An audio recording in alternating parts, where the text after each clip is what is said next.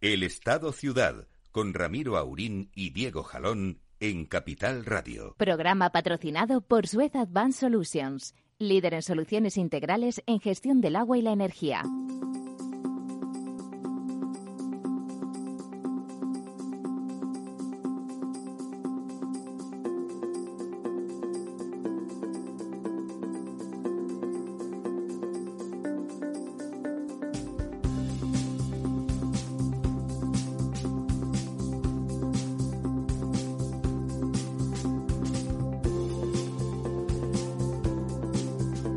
Buenos días, amigas y amigos.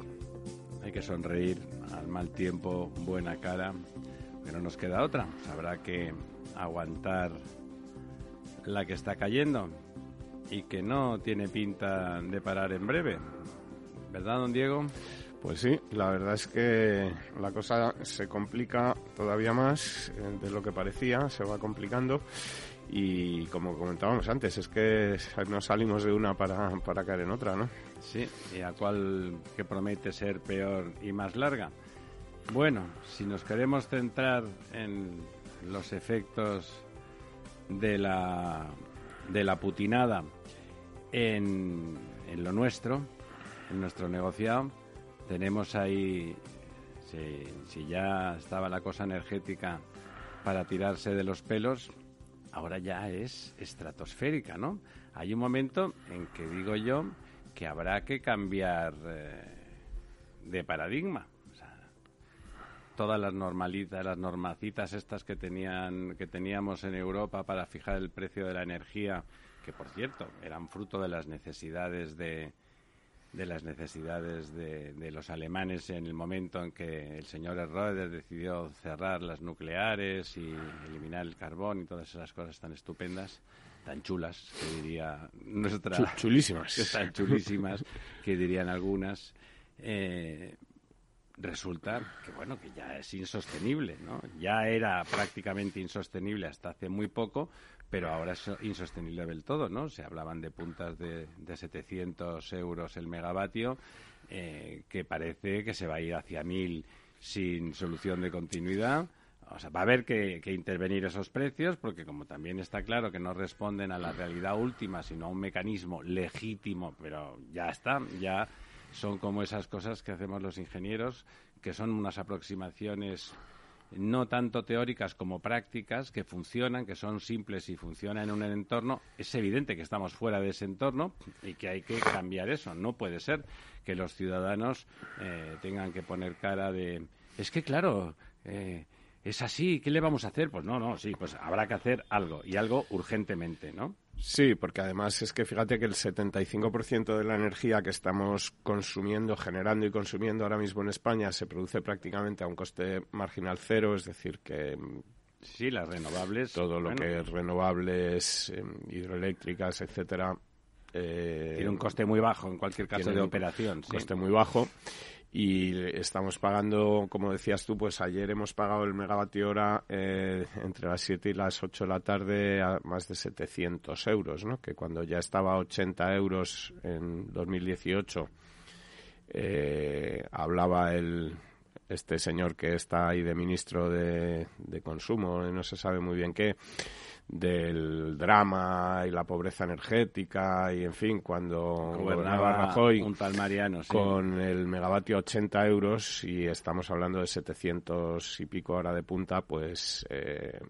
la situación parece que no admite mucha más. No, empieza eh, a ser dramático realmente, ¿no? Ya está todo el mundo migrando hacia los contratos planos, pero los contratos planos de ahora tampoco son un regalo, claro, lógicamente, ¿no? Sí, eh, eso, eh, por un lado, que es el, el, tema de esa energía que nos viene por el enchufe, y luego la energía, digamos, del petróleo, la que permite mover las mercancías, transportarnos, etcétera que, que, bueno, que está igual disparada. La gasolina a prácticamente ya a dos euros el litro en, en algunos surtidores.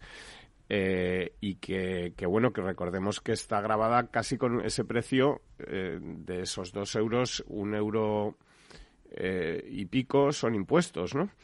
Y, eso responde a un porcentaje, ¿no? Es decir, que es un 55% del precio. Que, que, no es una cantidad que sea necesaria para, sino que es porcentual y a medida que se aumenta el precio, más recauda. Más recauda el Estado y, por lo tanto, a lo mejor una forma de aliviarlo, igual que están planteando, pues reducir los beneficios llovidos del cielo. De las empresas, pues hombre, también a lo mejor podían plantearse reducir ellos eh, esos ingresos extraordinarísimos que están teniendo gracias a que las gasolinas han eh, casi duplicado su precio, ¿no? En, en, un año, ¿no? Eh, hace un año no era difícil encontrar gasolina a uno con uno, a uno con sí, uno con dos, pero algo, uno con dos. Si estamos hablando ya de dos, pues es prácticamente el doble.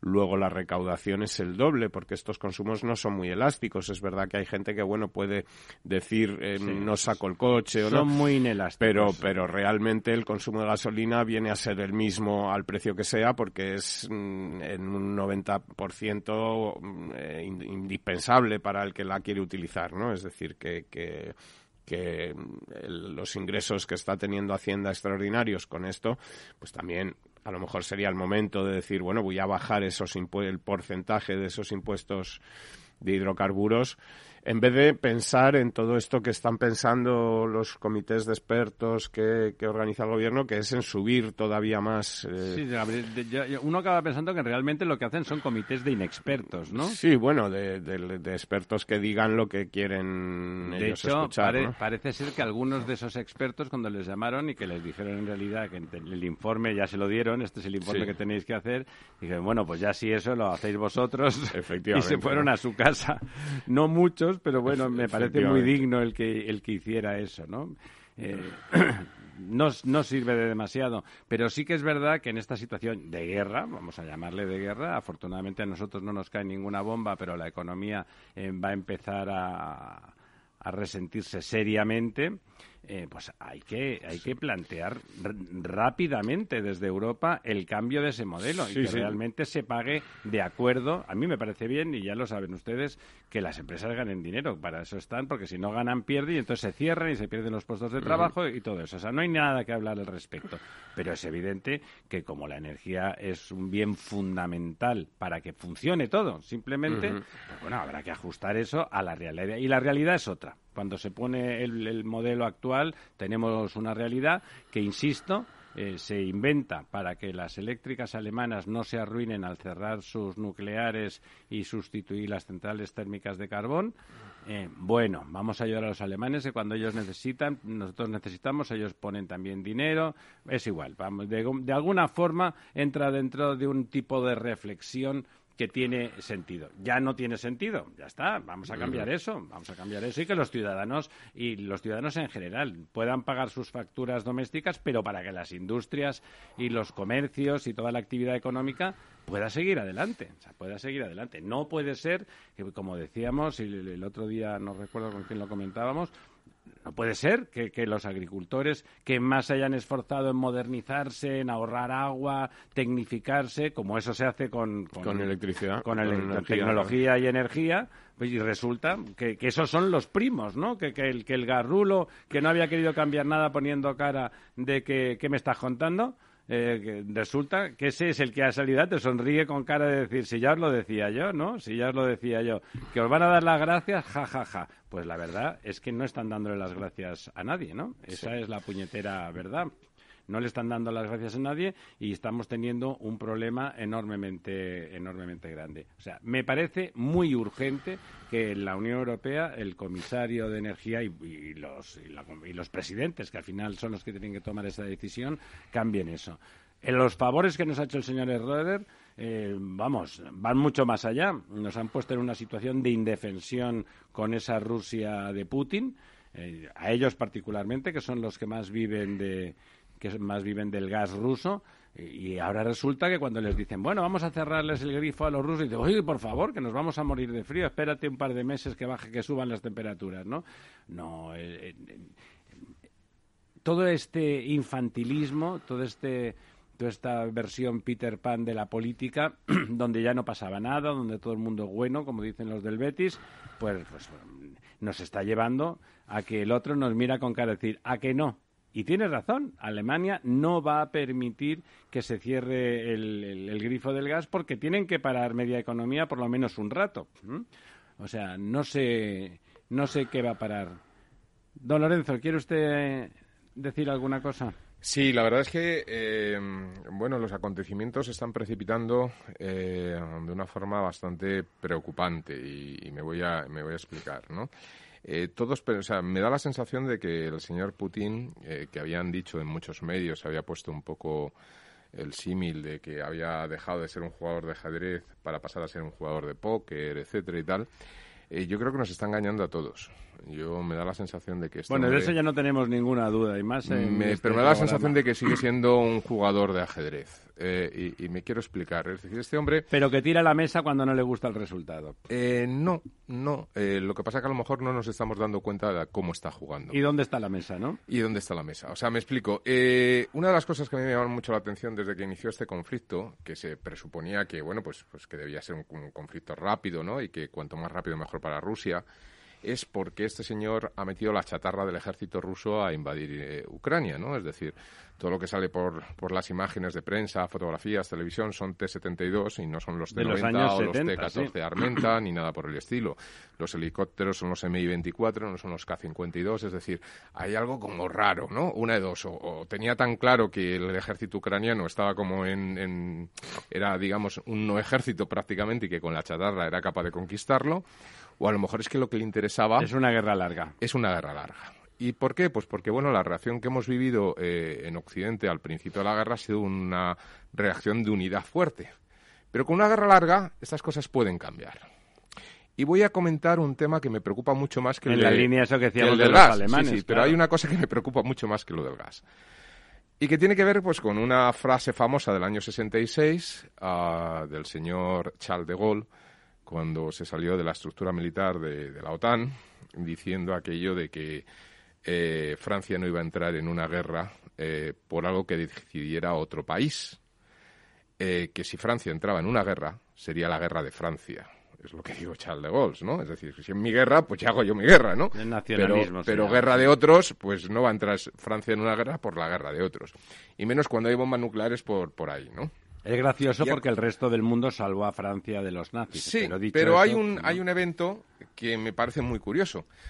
Y es que eh, inicialmente eh, se habló, y eso ha salido en la prensa, de que se cedieran los MiG-29, los aviones rusos eh, de origen soviético, de la época soviética, pero aviones de fabricación rusa, que son los que pilotan los pilotos de Ucrania, que, tiene Polonia todavía, unos 30 aviones, se le cedieran, se los mandarán para que siguieran volando los pilotos ucranianos y siguieran tratando de defenderse. Y Polonia inicialmente dijo que no, pero después dijo que sí, que se los daba a Estados Unidos en una base en Alemania, americana, y que Estados Unidos se los entrega a Ucrania. Claro, no quiere peleas con los rusos. Claro, eh, que él no los entregaba, que se los entregara a Estados Unidos. Eh, bueno, claro, Estados Unidos, que inicialmente le había dado el visto bueno para hacer la operación de darle, dice que no, que esos son los aviones que se los tienen que dar los polacos a los, a los ucranianos, pero que no Estados Unidos, que ellos no dan esos aviones. Entonces, claro, aquí la lectura que yo hago es, ahora yo soy polaco. Digo, o sea, vamos a ver si entiendo esto. Eh, y además, en prensa con preocupación de Estados Unidos y de la OTAN. A ver si entiendo yo esto.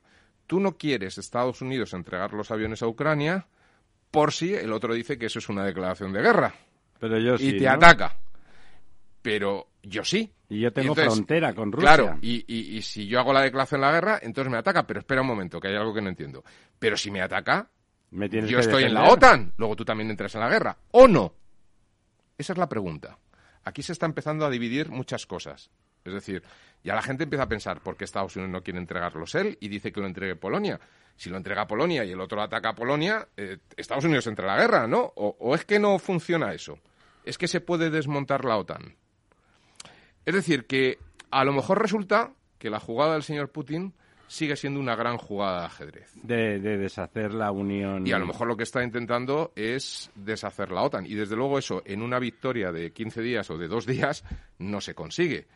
Porque además hay otras cosas que también llaman mucho la atención, ¿no? O sea, ¿qué hace, o, llama la atención, quiere decir que no es como una guerra convencional, ¿no? O, lo, que estamos acostumbrados en la historia de la guerra, digamos, ¿no? O sea, tú atacas un país y decides que el primer objetivo militar es matar al presidente y el gobierno. Hasta ahí, bueno, pues si te vas a guerras históricas de la Edad Media y todo eso era lo habitual, ¿no? Pero digamos que, en teoría, el, núcleo del la noción de la guerra actual ¿no? No, no está tanto en eso, ¿no? Pero hay que matarlos.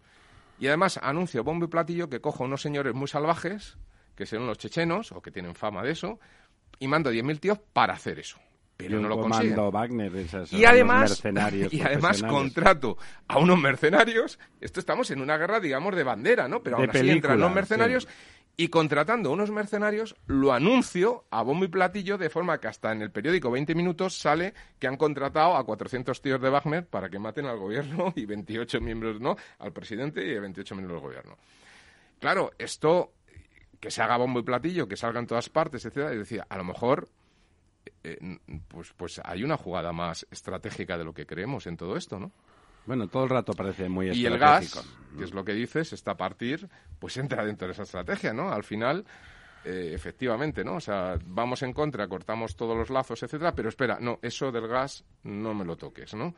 Eh, claro, Estados Unidos, el, el, gas, perdón, el petróleo en, que supone el petróleo ruso en Estados Unidos es el 3% del petróleo que ellos importan y importan como un 30-40% del petróleo que consumen, estamos hablando del 1% más o menos. Eh, el gas lo mismo y en Inglaterra lo mismo. Eh, Inglaterra tiene todo el Mar del Norte, tiene todos los pozos petrolíferos del Mar del Norte, es decir, para ellos es muy fácil. Con lo cual, eh, bueno, pues ahí se produce una ruptura. Una ruptura además que a priori es previsible, ¿no? es previsible que si surge una cadena de embargos contra Rusia, ¿no? quieran atacarle por su principal fuente de ingresos, que es el petróleo. Y es o petróleo gas, que decir, la, energía, ¿no? Los, los, eh, las fuentes energéticas. Y, y es, es, es, previsible también pensar que, llegado a ese punto, hay países, especialmente Alemania, que pueden decir, ojo, ojo, ojo, espera, espera, espera, espera. espera. ¿no? Que es lo que está ocurriendo, ¿no? Que están diciendo, espera, espera, espera, al menos de momento. Eso es lo que están diciendo. Y eso, bueno, pues empieza, empieza que esa unidad maravillosa de Occidente, etcétera, ¿no? Eh, pues empieza a resquebrajarse, ¿no? O esa es la sensación que da. Bueno, más que resquebrajarse, cada uno está señalando sus intereses y diciendo, bueno, tengo este problema. Las cosas tampoco Sí, pero si están cada uno señalando, perdón, ya, ya, si están cada uno señalando sus propios intereses, que ya lo entiendo, me vuelve a surgir la frase aquella de De Gaulle que dice Francia no entra en una guerra por un que, que, decidan otros. Bueno, pero eso se puede decir así o se puede decir de otra manera. Lo que no se puede es hacer como suelen algunos, obviar los problemas y luego decir vamos a ponerle hilo a la aguja. ¿Tú crees que hay que saber la lista de problemas? ¿Tú crees que si el señor Putin decide invadir Letonia, Estonia y Lituania, las repúblicas bálticas, Estados Unidos va a arriesgar Nueva York, Washington? No lo sé. Cuando ya con Polonia está diciendo entrégalo tú. No lo sé, no lo sé. Yo no tengo, vamos, no tengo sensación de que, de que el, digamos, eh, el frente occidental, por decirlo de alguna manera, se esté resquebrajando. Yo creo que, al contrario, que, que está demostrando una unidad que seguramente el señor Putin no esperaba y pienso que, a Putin eh, no le están saliendo las cosas como, como, él esperaba. Es decir, que a mí esta teoría, oye, que, que, me parece bien y es posible que sea así, ¿no? Que, sea una jugada maestra a largo plazo, y que él lo que está haciendo es lanzar ahí su, su chatarra para que la guerra dure mucho tiempo, etcétera. Yo creo que esto no, no era la idea de Putin, no es además lo que le conviene. Ya estamos viendo como grandes empresas rusas como Gazprom y como metales eh, soviéticos o de aluminio, por ejemplo, metal de aluminio, etcétera, están pasando gravísimas dificultades y China está anunciando que va a acudir al rescate es decir, a quedárselas. A, cambio de, quedarse con el capital, es decir, que, Putin al final eh, está viendo cómo vende a Rusia a los chinos. Pierde parte de que el papel precisamente de los chinos es el de quedarse esperando para ver cómo puede aprovechar al máximo la situación para hacerse más fuerte todavía mientras los otros dos se pelean. Se pelean y que desde luego que que la guerra que él quería eh, y que además era o consistía en, en, yo creo que Putin en el fondo él pensaba que, iba a entrar en Ucrania y que los ucranianos le iban a recibir eh, bueno pues eh, con flores que el presidente ucraniano iba a salir corriendo que el ejército ucraniano se iba a rendir y que él iba a poder imponer ahí, como ha hecho en, Bielorrusia o como ha hecho en otros países, pues un, como ya hizo en Crimea, como ya ha hecho en, otros países, pues un gobierno, digamos, a, su gusto, ¿no? Pero no pudo hacer en Georgia. Sin, sin, necesidad de tener que mantener una, eh, digamos, fuerza de ocupación en un territorio tan grande como, como es el de Ucrania, que yo creo que es poco sostenible para una economía con el PIB, que es menos que el de Italia y un PIB per cápita que es el de Kazajstán. O sea, que es que no tiene los medios para mantener eso y que se está encontrando con que en vez de flores pues le están tirando cócteles Molotov y que la cosa no parece tan fácil ni tan ya de hecho eh, y parece que en algunas de estas negociaciones que está manteniendo con Ucrania él ha ofrecido que a cambio de quedarse de que la,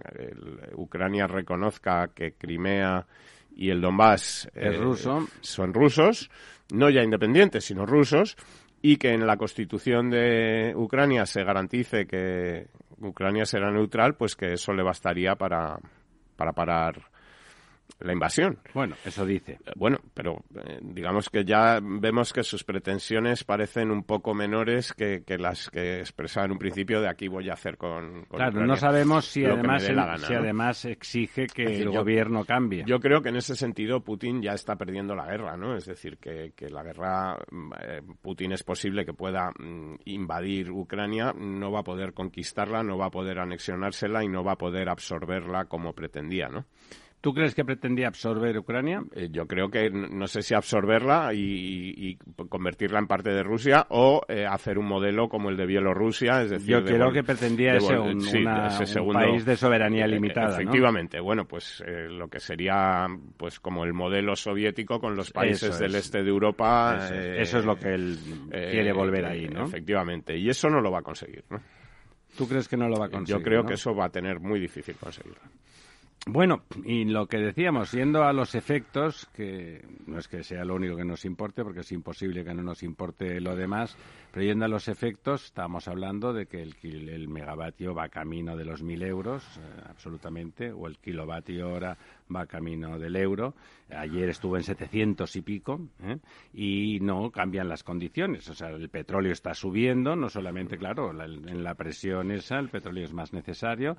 Hay centrales que pueden funcionar con, con fuel, eh, de las térmicas, que no se utilizaba porque era un combustible caro, pero ah, claro, tal como está el, el bacalao, pues no queda otra. Dicho esto, también creo que Rusia en cuanto a lo que se refiere al mercado mundial de petróleo y al mercado mundial de gas, Rusia es un actor secundario que en este momento tiene mucha importancia por la dependencia que, se, ha establecido, con determinados países europeos, pero que en el general del mundo del petróleo Rusia mm, tampoco es... Bueno, produce una cantidad no despreciable. ¿eh? Sí, pero que, vamos a ver, que no es eh, la mitad del mercado ni... Si los amigos, entre comillas... Una cosa de estas, Si los amigos, entre comillas, saudíes deciden aumentar la producción... Efectivamente. Eso eh, se arregla, digamos. Eso es. Y que a la larga esto lo que va a producir es que Rusia se quede un poco más aislada y con menos sitios donde colocar su petróleo y su gas.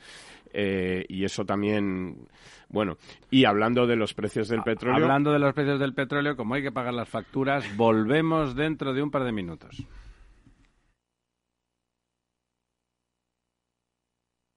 Capital Radio, la genuina radio económica.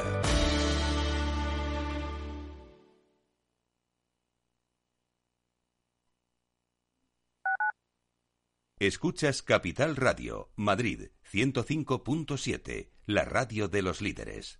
Gráficas Naciones. Más de 50 años de experiencia en el sector de las artes gráficas. Apostamos por la última tecnología tanto en impresión offset como en digital y gran formato. Realizamos todo tipo de impresión. Tarjetas de visita, folletos, libros, vinilos, decoración y montaje de stands. Más información en el 91 629 2145 o en gráficasnaciones.es. Escucha cada jueves a partir de las 10 y 5 de la noche en Líderes Globales las entrevistas que Raúl Castro nos trae desde Florida. Personas inspiradoras de habla hispana que han destacado en sus actividades más allá de nuestras fronteras y que nos dejan sus enseñanzas y aprendizajes desde el punto de vista más personal. Líderes Globales con Raúl Castro en Capital Radio.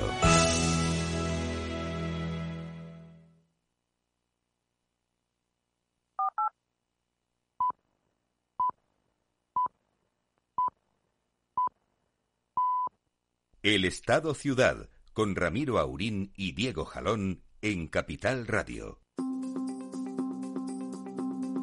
Bueno, aquí estamos de vueltas y que lo urgente no nos eh, aleje de lo importante. ¿Qué pasa, don Diego, con esos pantanos? Yo antes justo eh, que te, quería... Por favor, remate la eh, jugada. sí, rematar en cuanto a lo que es el precio del petróleo y el precio de las gasolinas en España, que hemos comentado, el tema impuestos, el 55% que se lleva el Estado. Claro, que es porcentual. Y lo que me llamó mucho la atención de esta propuesta con que hablábamos, que, que ya no era solo bajar los impuestos, sino subirlos más todavía, que ha hecho el comité de expertos, este que ha reunido Hacienda. Me llama mucho la atención que el gobierno diga que, bueno, que como la situación económica no es buena y esta subida de impuestos puede perjudicar la recuperación económica, vamos a dejarla para luego. O sea, que es que luego no va a perjudicar o qué? Bueno, digamos como la situación es más dramática. Quiero decir, sí, bueno, claro, pero que si va a perjudicar ahora, perjudicará luego también. Es decir, eh, déjese usted de ir en contra de, toda la tendencia europea que es bajar impuestos empeñado en subirlos.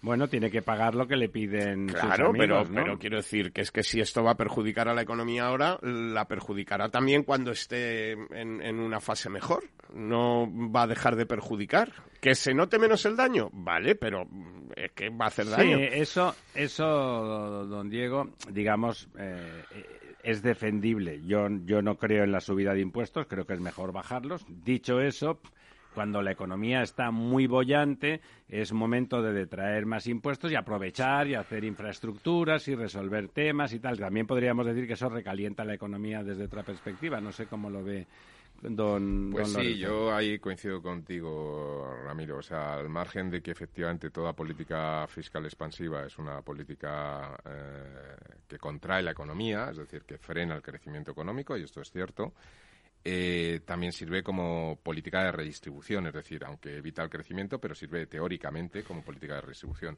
El problema es que cuando tú tienes una situación de recalentamiento de la economía, eh, porque hay un, digamos, un, incremento de la demanda fuerte, una inflación de demanda, que no es el caso que tenemos, pues efectivamente son situaciones en las que puedes aplicar políticas eh, contractivas un poco para frenar ese recalentamiento. Pero estamos en una inflación de oferta, para que no haya una inflación de demanda que te pueda quitar competitividad. Y eso lo haces vía eh, Banco Central, es decir, vía política monetaria, o lo puedes hacer vía eh, política fiscal, ¿no? Y son buenos momentos para aprovechar políticas contractivas fiscales que permitan una mejor redistribución y frenar un poco una situación de presión. Sería el momento un poco para aplicarlo.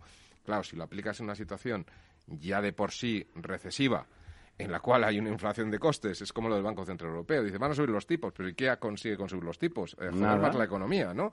Es decir, el que suban ahora los tipos de interés, lo único que va a hacer es eh, forzar más la recesión económica. Claro, el oyente tiene no que tiene entender sentido, porque es inflación de costes. Claro, tiene que entender la diferencia externo. entre una inflación de demanda y una inflación de oferta. Claro, ahora el riesgo fuerte es que entremos en un proceso de esta inflación. En una inflación de... oferta, como, como aumentes los tipos, se, se fastidia todo. Claro. claro, contraes más la economía, porque incrementas los costes eh, del capital.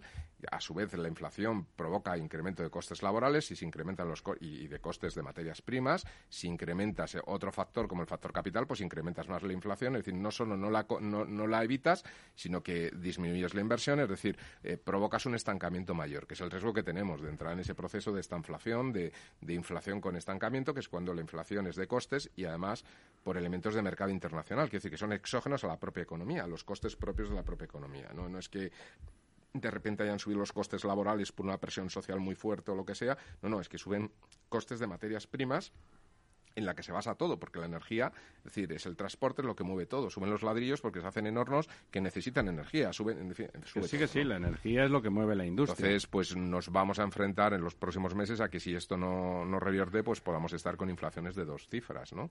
Y esto es tremendamente preocupante, ¿no? 40 años. A ver, el único elemento, digamos, de... Eh, quiero decir, uno no se consuela si no quiere, ¿no? Es el, el hecho de que dices, bueno, como es un factor exógeno de una serie de materias primas de mercados globales, internacionales, pues digamos que nos afecta a todos. Es decir, que el ladrillo sube en España, sube en Alemania y sube en Sebastopol, ¿no? En todas partes. Entonces, al final, eh, eh, la pérdida de competitividad, que es el problema de la inflación, pues no es tan grave, porque no es un problema de una sola economía frente a otras economías, donde tú pierdes una competitividad y pierdes tu cuota de mercado internacional. Aquí es que sube para todos. Por eso hay que mantener la liquidez, porque el sistema funciona, lo que tienes costes altos. Lo que pasa es que la liquidez, el problema de la liquidez es que pierde valor. Es decir, el problema de la inflación. Una de las ventajas que tiene esta inflación, entre comillas, eh, que, adelanto que desde mi Mil punto de comillas a cada lado. Es muy, es muy peligrosa y, muy perniciosa, pero digamos que las, la deuda, y por todo el sobreendeudamiento que ha existido, sobre todo a través del periodo de la pandemia, las deudas empiezan en términos reales a disminuir. Es decir, la inflación te paga la deuda.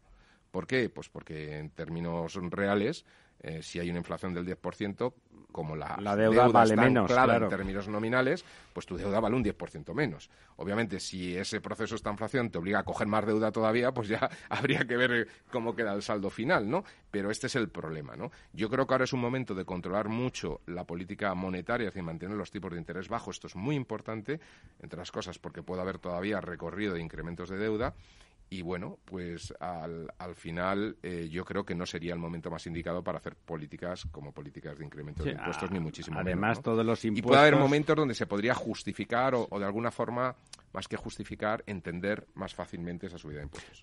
A mí me, parece que en un mundo ideal todo esto que cuentas de que con más impuestos pues se invertirá más y se redistribuirá más la riqueza. Bueno, digo en teoría, ¿no? Es, estupendo, pero mira, eh, esta, esta semana eh, ha presentado el Instituto de Estudios Económicos de la OCDE un informe en el que explica que España es una de las economías desarrolladas menos eficiente en su gasto público, tanto que, Nos habíamos dado cuenta. que según este estudio el país podría reducir su gasto público en un 14% y seguir ofreciendo el mismo nivel de servicios públicos si lograra una eficiencia similar al de la media de los países de la OCDE.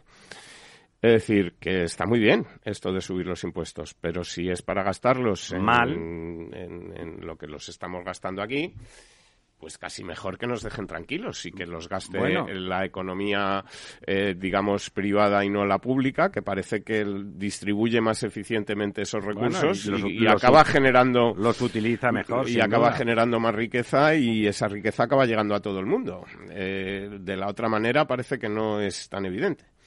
Eh, si quiere, bueno, voy a comentar. ayer estuvimos, don Lorenzo y yo, en la presentación de un estudio del Observatorio de Servicios Urbanos sobre los operadores del agua y la vulnerabilidad de los eh, el tratamiento que dan a, los hogares, a las familias eh, vulnerables. Entiéndase las familias que eh, de golpe entran en un de golpe o no entran en un proceso de empobrecimiento y realmente se les hace difícil pagar cualquier factura.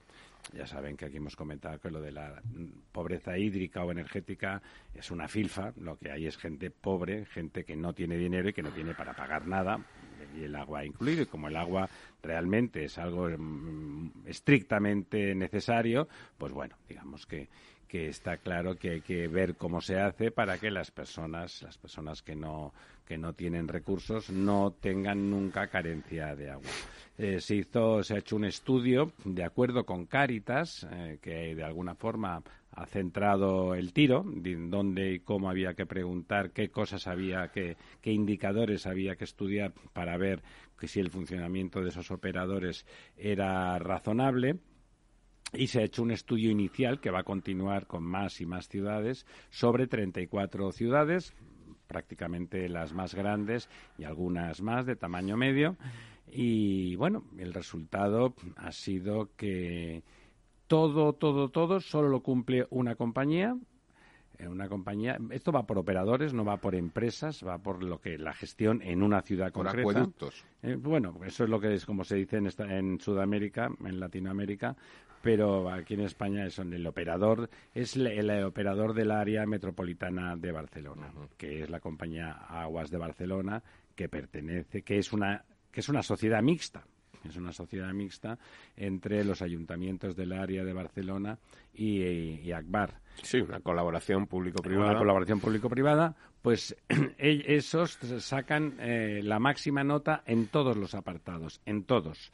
Y luego, pues había un paquete, mm, eh, más o menos, eh, eh, pues eran veintipico, pues eh, había nueve que no cumplían, más una diez, pues veinticuatro. 24 operadores de, de- de ciudades que lo hacían razonablemente bien, unos mejor que otros, como todo en la vida, y parecía claro que la tendencia eh, era a ir mejorando esa atención. Había un, un grupo, digamos, de, rezagados que manifiestamente no estaban haciendo casi nada y estaban o haciendo muy poco y que mm, se hacían los remolones, ¿no?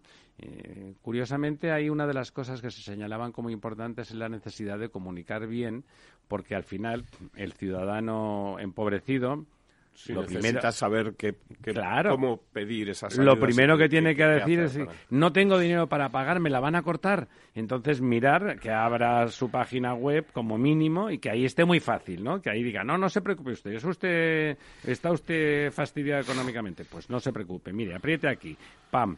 Nada, díganoslo, cuéntenoslo. De momento, no, nada más por decírnoslo, ya no le vamos a cortar a continuación. Dicho eso, en los últimos dos años no se ha cortado a nadie por motivos económicos. En 20 y 21 no se ha cortado absolutamente a nadie. Hay- de todas las de las 34 compañías, solo había seis compañías no operadores porque podían ser a veces la misma compañía opera de forma muy distinta en un sitio en u sitio o en otro. Eh, solo había seis operadores donde el corte por decirlo de alguna manera eh, cinematográfica tenía el gatillo fácil, ¿no? Digamos que no había que comprobar mucho y que no, no, no, exis- no se exigía una verificación, no había unos canales claros donde pedir, etcétera, y por lo tanto dice, bueno, aquí realmente como alguien impague o se mueve como una anguila, eh, que no suele ser el caso de esas familias que están fastidiadas, que normalmente tienen pues un nivel de, de formación eh, con excepciones, pero medio bajo, y que por lo tanto tampoco tienen un acceso sencillo a los canales, ni, ni los interpretan fácilmente. A veces hay que recurrir a las ordenanzas municipales, que como saben ustedes, ya independientemente del ayuntamiento, suelen ser un peñazo de texto juntito que no se reconoce nada. bueno, la tendencia ha sido a mejorar, han aumentado los reconocidos como vulnerables. eh, no excesivamente, uno podría pensar que durante la pandemia se iba a disparar eso. En el conjunto de España, pues ha pasado del 1,10. Eso es una cifra relativa. Relativa quiero decir que como no todo se reporta, son 8.000 ayuntamientos, 8.000 operadores y por lo tanto el reporte que hay es de los que reportan y en función de los que reportan hay como han pasado del 1,10 al 1,21 de eh, vulnerables reconocidos, digamos, lo- lo cual no quiere decir que no haya más. Y en el, pero en cambio, en el caso del área metropolitana de Barcelona, han pasado de 2,87%, que ya es mucho más que la media nacional en el 19, al 3,65. Y no es que sea más pobre la gente en el área metropolitana de Barcelona, sino que el mecanismo de reconocimiento pues es mucho más eficiente en esa detección de población. Hombre, que casi el 4% de la población Sea esté- vulnerable. sea vulnerable o se le reconozca derecho a bonificaciones, no todos tienen el agua gratis, para entendernos, los muy vulnerables la tienen gratis y así y- y hasta la media pensión, para entendernos, pues va habiendo un, un recorrido.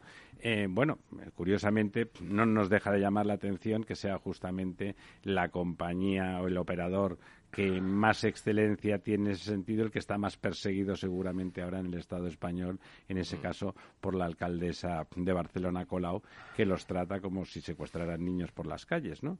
Mm, No deja de ser sorprendente. Si estuviera en ese furgón de cola, pues se podría entender, no están ustedes haciendo los deberes o si están en esos en ese paquete de 24 que, que son mejorables, pero que está claro que están haciendo cosas y que van en la línea correcta y que de alguna forma pues solamente empujando un poco lo van a hacer mejor porque ya están ya están en eso, pero que sea el que con diferencia da el mejor resultado, con diferencia y que sea el perseguido realmente es sorprendente, ¿no? Parece algo más eh, vinculado a un odio ideológico o interesado, ¿no? Porque me imagino que ahí, claro, hay mucha gente que colocar, como pasó en el hospital de Alcira, que se llenó todo de, no precisamente de más médicos, sino se llenó todo de otros funcionarios nuevos bueno, que había que pues preguntar no hay, que ir tan lejos, ¿no? La propia señora Colau ha tenido parada la vivienda pública en Barcelona durante seis años hasta que al final ha tenido que recular a una colaboración pública-privada. Bueno, porque debe de pensar que a lo mejor eso... de hacer eh, vivienda Bueno, y debe pensar que eso le va a dar algún voto, porque yo creo que ahora ve las orejas de que a lo mejor no sale, aunque aliada con... Había hecho 30 viviendas sociales en seis años, 30. Ahora va a hacer 5 Bueno, 5 al año, ¿qué quiere? ¿Usted cuántas ha hecho? Ahora, va a hacer no, no, ¿usted cuántas ha hecho? ¿Es usted un sociales, pues ahí se andará. El otro día leía yo un artículo en la prensa catalana de un periodista catalán eh, que hablaba de, cómo se iban pareciendo cada vez más eh, Ada Colau y, Jordi Puyol, eh, no solo en lo físico. Eh, también tenía sus, sus eh, por ahí, ¿no? y, pero, lo físico ahora que lo dices. Sí, sí, por eso decía que no, que no solo en lo físico, que cada vez Ada Colau se iba pareciendo más a, Jordi Puyol, sino en, en, cómo estaban dejando, bueno, arruinada uno Cataluña y otro otra Barcelona, ¿no? Pero sí decía que, a diferencia de, Puyol, que, bueno, inició el proceso de ruina y que fueron los sus herederos los que remataron, lo remataron, eh, decía que, veía que Ada Colau no iba a dejar nada para los que vinieran después, es decir, que iban a, dejar aquello como un eh, iban a tener poca posibilidad de empeorarlo más, ¿no? O sea que, bueno, eh, evidentemente estamos viendo como en, todos, prácticamente en todos Siempre los, se puede vender los frentes. sí. Una cosa de curas, pues, Sagrada Familia eh, es una gestión que difícilmente... ¿Quién viene? Turistas y católicos. Fuera. que difícilmente se puede, se puede hacer peor. Seguro que en Abu Dhabi o algún sitio de estos bueno, la ponen ahí y, y una... Y Allahu Akbar, ¿no? Eh, esa, esos pantanos, don Diego. Bueno, pues mira, los pantanos es que tampoco nos dan buenas noticias, pese a que ha llovido un poco estos días y esperemos, muy poco, ¿verdad? Esperemos que vuelva, que, siga lloviendo. Se anuncia ahora otro frente que viene entre el viernes y el sábado para a barrer toda la, que viene aquí por el centro. Toda la península y, y, que bueno, que va a llover. La verdad es que ha llovido un poco por toda España, eh, pero realmente no se nota en, los embalses. Se nota en que, sigue disminuyendo, digamos, el ritmo de disminución, ¿no? Eh, cada vez eh, disminuye menos, pero bueno, sigue, sigue disminuyendo, ¿no? Es decir, eh, volvemos a perder esta semana 86 hectómetros cúbicos, un 0,15%. Esto nos sitúa en un 43,86% de agua embalsada y lo que ocurre es que cada vez estamos más lejos de, la media de los últimos 10 años, de la misma semana del año anterior, etcétera, ¿no? Eh, están prácticamente se cruzaban en la misma semana de 2021 con la media de los últimos 10 años esta semana eh, y están las dos estaban las dos en el 64 15%, ¿no? Y estamos, como te decía, en el 43 con 68, 21 puntos por debajo, ¿no? De, 21 puntos. De la media de los últimos 10 años. Es una barbaridad. de la, semana, de la misma semana del año anterior, ¿no? Eh, por cuencas es que tampoco hay mucho mm, que, mm, eh, destacar como positivo. Eh, quizá que la cuenca del Guadiana y el Guadalquivir pues se quedan como están, no pierden más. El Guadiana gana un hectómetro cúbico y el Guadalquivir tres. O sea que son de las buenas de esta semana. Y el Guadalquivir tres, son de las buenas. El Tajo pierde 28 hectómetros cúbicos, eh, se sitúa en el 44,92. El Ebro pierde 42 hectómetros cúbicos, se sitúa en el 0,53%. Si es verdad que gran parte o parte de lo que ha de las precipitaciones que ha habido en el norte han sido en forma de nieve y por lo tanto... Da reserva. Bueno, eh, las que están en la montaña dan reserva y las que han caído en sitios tardarán un poco más en, llegar a los embalses. Pero será eficiente en Se tiene que derretir, en fin, llenar acuíferos, etcétera. Eh, como te decía, el Ebro también pierde 42 hectómetros cúbicos, el Duero pierde 15, el Miño-Sil pierde 11 y este fenómeno paranormal que se está dando el Júcar, el Júcar. que gana 6 hectómetros cúbicos. ¡Qué barbaridad! Y se sitúa pues en el 55. Es como las caras de Belmez, pero en agua, ¿no? En el 55%, en el 55,17. ¿Cómo nos alegramos por la comunidad valenciana? Que es la segunda de las grandes cuencas detrás del Ebro en porcentaje. Es decir, eh, solamente el Ebro y el Júcar están por encima del 50%. Que probablemente el Júcar esté por encima de la media de los últimos 10 años del Júcar.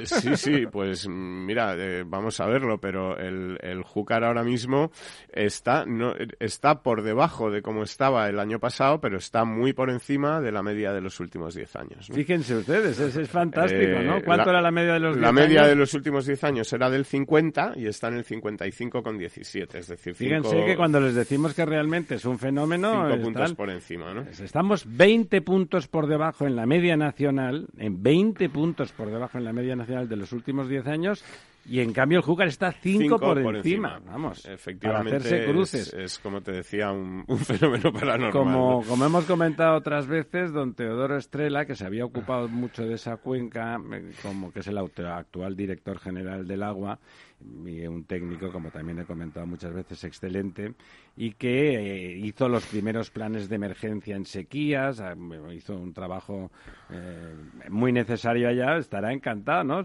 Excepto que esos planes, pues ahora mismo en la cuenca del Júcar, pues no están siendo necesarios. ¿Cómo nos alegramos realmente, no?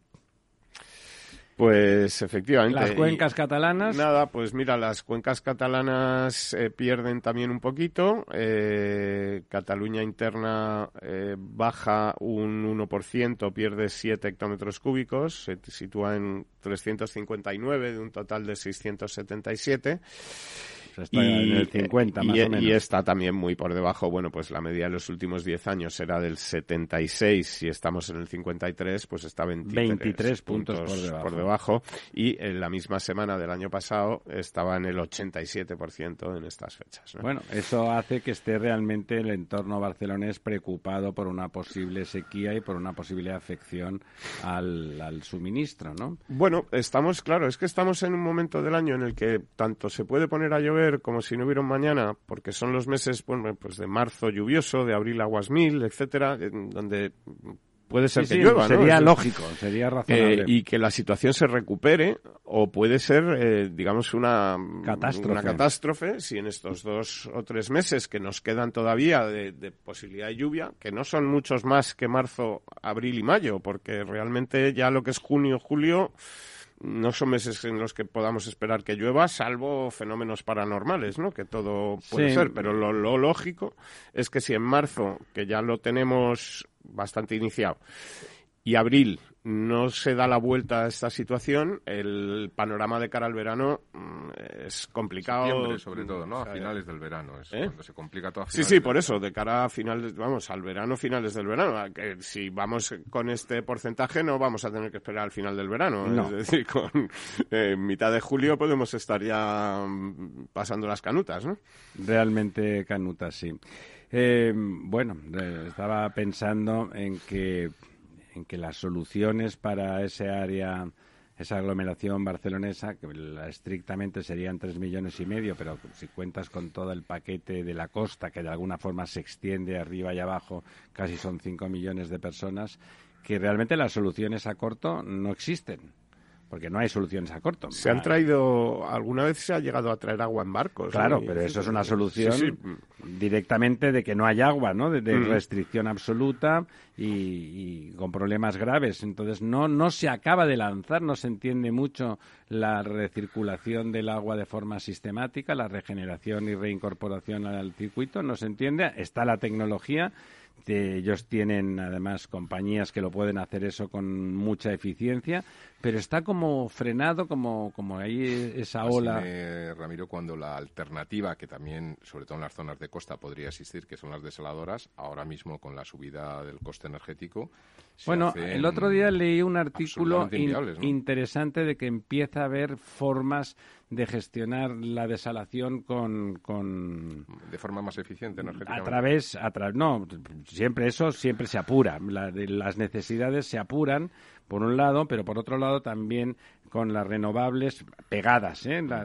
fuentes de energía renovables pegadas en nuestro país, que además tenemos mucho sol, estamos hablando del Mediterráneo, realmente es una zona con muchas horas de sol y donde y que además justamente el problema se produce cuando más horas de sol hay, a diferencia que con que con la calefacción, que se produce que la energía renovable es menos eficiente para el invierno, para el verano sí que es mucho más, ¿no?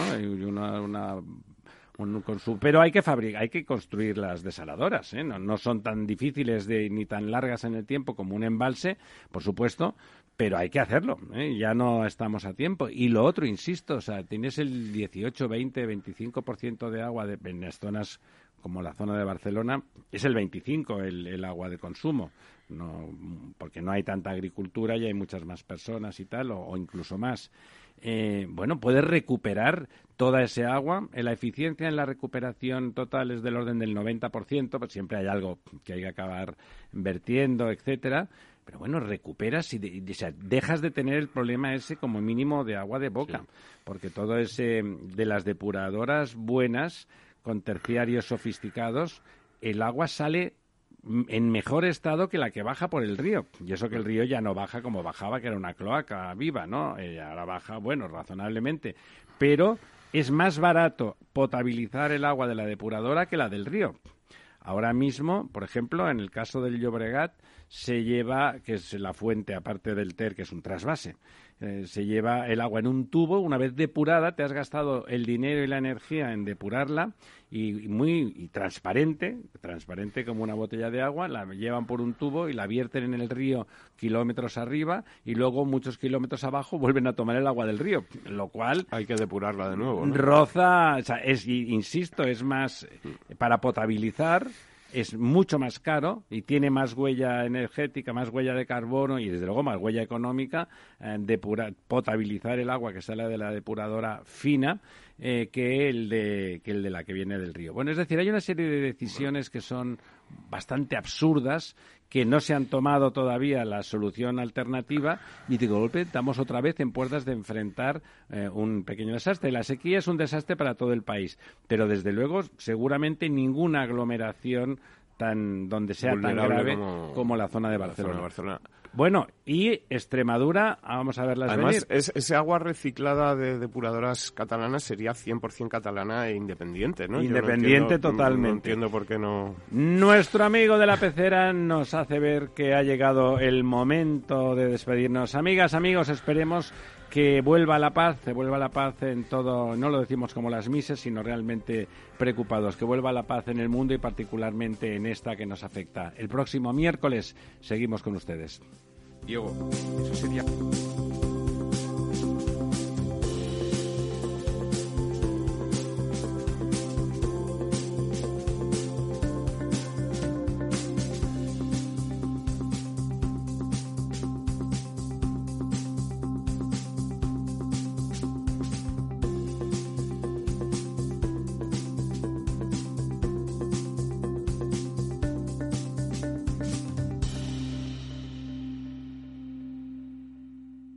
Programa patrocinado por Suez Advanced Solutions, líder en soluciones integrales en gestión del agua y la energía.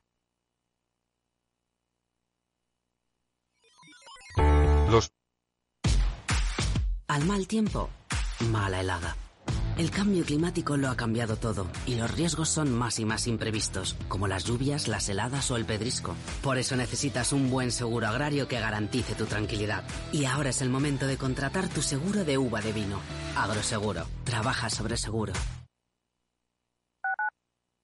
Capital Radio Madrid 105.7 En Santander Private Banking sabemos que ser un número uno conlleva la responsabilidad de conseguir unos resultados únicos.